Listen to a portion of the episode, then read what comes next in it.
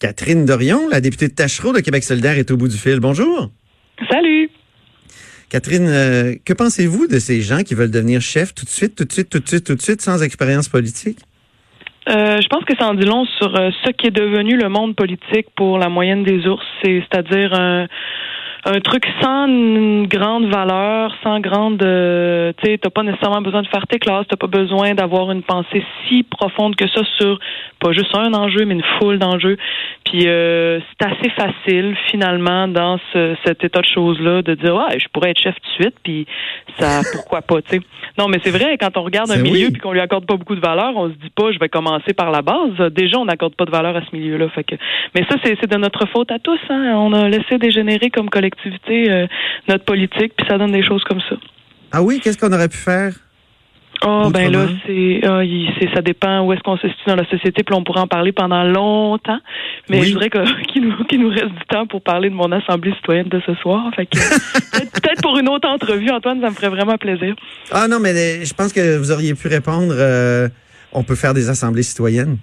on aurait pu faire plus merci. d'assemblées citoyennes. Mon Dieu, je vais vous engager comme spin, ça vous tente oui, à force d'être de l'autre côté, hein, j'ai des réflexes qui, qui se développent. Donc, Catherine, ce soir, vous avez une soirée de consultation sur le troisième lien.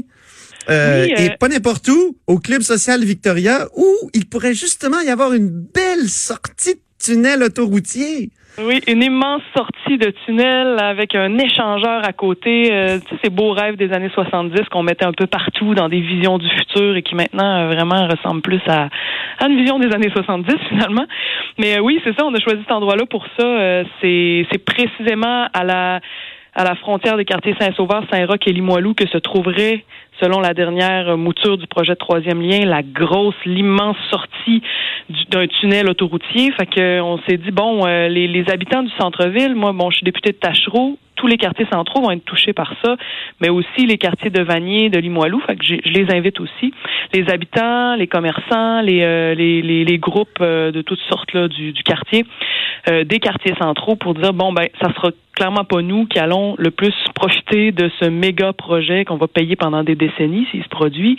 Alors on faut que je comprenne un peu mieux parce que moi évidemment j'ai mon avis sur le troisième lien puis bon tout le monde le connaît mais j'ai besoin de savoir qu'est-ce qui fait qu'est-ce qui inquiète qu'est-ce qui préoccupe le plus les gens des quartiers centraux est-ce que c'est la qualité de l'air le trafic le bruit le le, le, le- le briser des quartiers pour pour faire pour faire apparaître cette sortie d'autoroute? Euh, qu'est-ce qui puis je veux prendre le pouls j'ai vraiment briser besoin des là. quartiers, comme si ces quartiers-là avaient pas souffert énormément de- dans les dernières décennies.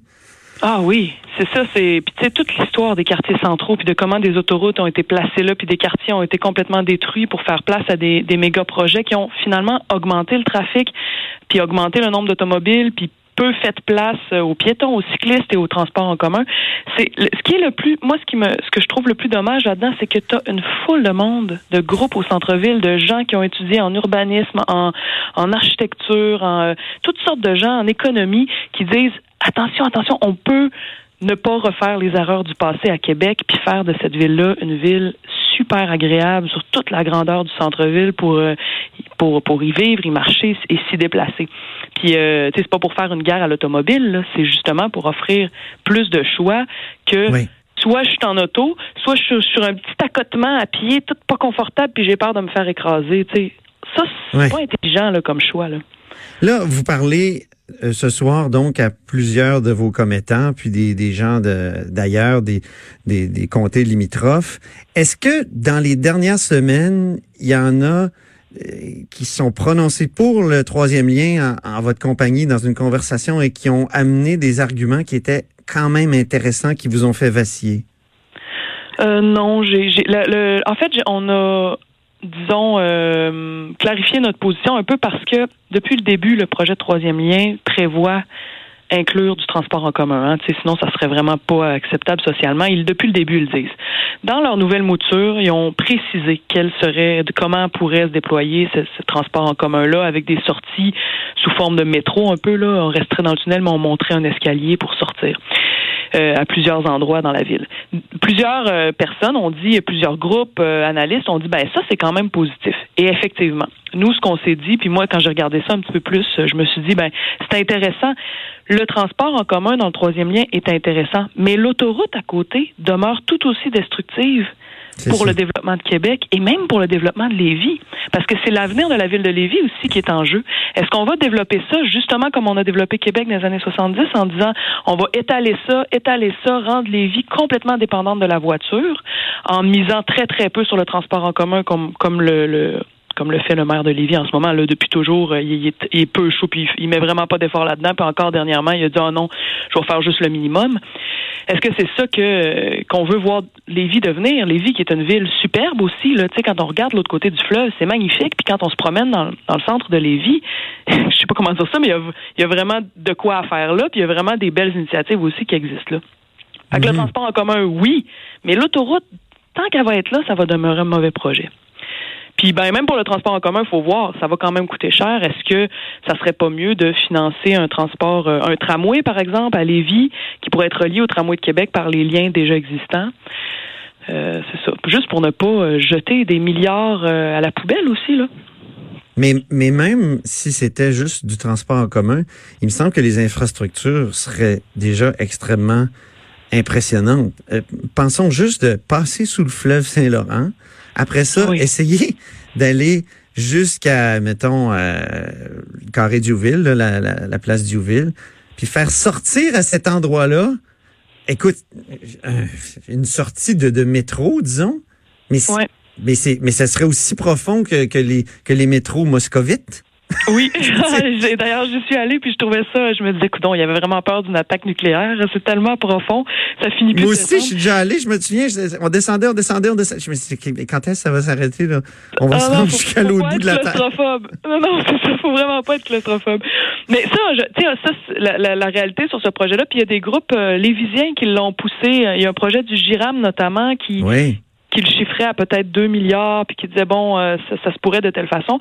C'est à étudier, tu sais, on, pourquoi pas un lien qui serait direct entre les centres-villes et qui ne serait que du transport en commun. Ça permettrait un développement intelligent des deux villes.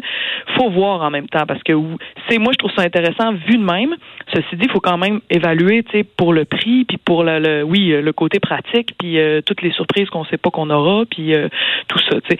Fait que, mais ça, on en, nous là la, la, la rencontre de ce soir, c'est vraiment par rapport au fait qu'une autoroute va déboucher en plein centre-ville de Québec, comme si mhm. c'est vers. Tu sais, Québec est une des villes les plus étalées au monde. Puis c'est fou, les gens savent pas tellement, tu sais, que l'étalement urbain fait, euh, les autoroutes font de l'étalement urbain et que c'est ça précisément qui crée le trafic. Puis j'ai posé la question au ministre Bonardel avant de. avant la, relâche. Là. Il, il sait pas c'est quoi, il connaît pas ça en fait. Il sait pas, il a pas l'air de savoir que c'est quoi qui crée le trafic dans la vie. Moi, je trouve ça inquiétant. J'étais, ben, coudon, OK, il n'y a pas. Ou soit il n'a pas voulu le dire parce que ça. Oui, je pense qu'il voulait pas s'engager là-dedans, ouais. C'est possible. Ça se peut qu'il ait dit, je le dirai pas parce que ça nuirait au projet de troisième lien, mais quand même, euh, euh, voyons là, il euh, faudrait qu'on prenne des décisions intelligentes euh, en ayant toutes les. Mais bon, ce soir c'est vraiment... un projet très populaire à Québec, le, troisième lien. Euh, euh j'ai pas vu les, les, sondages, les derniers sondages. Je sais pas si peut-être que vous vous avez des chiffres. C'est très peu populaire dans le. Non, j'ai pas les derniers chiffres, mais je sais que c'est très peu populaire au centre-ville. Ça c'est clair. C'est vraiment pas un projet qui, qui est aimé au centre-ville. Puis d'ailleurs, quand on regarde où est-ce que c'est populaire, c'est à peu près les zones de grande écoute des radios parlées de Québec qui qui en font la promotion gratuite là, depuis des mois et des mois et des mois et des mois à tous les jours de façon soutenue. Là.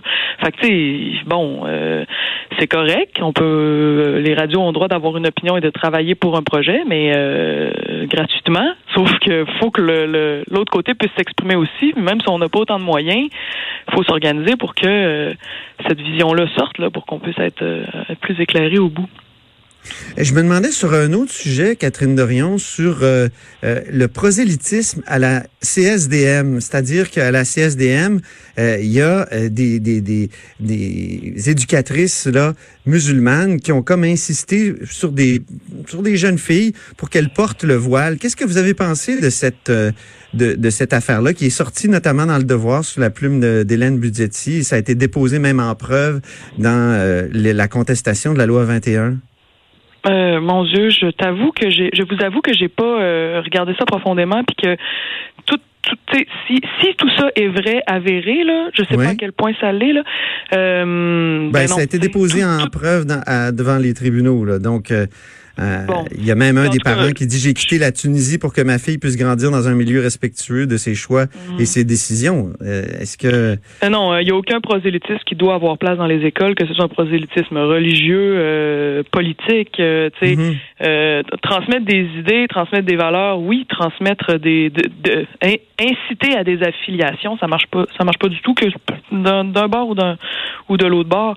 Mais je je soupçonne que cet événement-là comme d'autres par le passé, va prendre plus de place que ce qu'il occupe, va prendre plus de place dans les médias que ce qu'il occupe dans la réalité. Est-ce que c'est des cas isolés? Est-ce que c'est des personnes euh, qui représentent pas du tout finalement? Parce que moi, on a entendu mhm.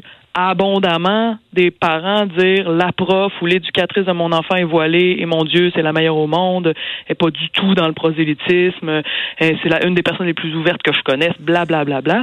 Évidemment, quand tu cumules deux, trois, quatre identités, euh, tu finis par être, souvent mhm. devoir être plus ouvert, travailler ton ouverture. C'est ce qui arrive avec beaucoup de personnes issues de l'immigration. Mais donc, tu sais, moi, ce que je, je redoute, c'est que je fais comme à chaque fois, oh non, j'espère que ça va pas prendre toute la place et, et colorer dans l'image de tout le monde. Mais si ça existe, on, ne peut pas se fermer les yeux. Si ça existe, c'est déposé en preuve devant un tribunal. C'est c'est pas des euh, des oui-dire ou des euh, c'est c'est des gens qui font le lien avec le signe religieux aussi. Si la personne mhm. porte un signe religieux et veut inciter un enfant à, le faire, disent qu'il va falloir dans sa vie qu'elle, si elle, veut être une bonne musulmane, de porter ça. Est-ce mhm. qu'il n'y a pas là un problème euh, réel? Ben oui, ben oui. Non, non, c'est ça. Comme, comme, comme je vous dis, euh, le problème existe, le problème est là. Puis euh, si on est capable de le traiter comme on traite tous ces types de problèmes-là.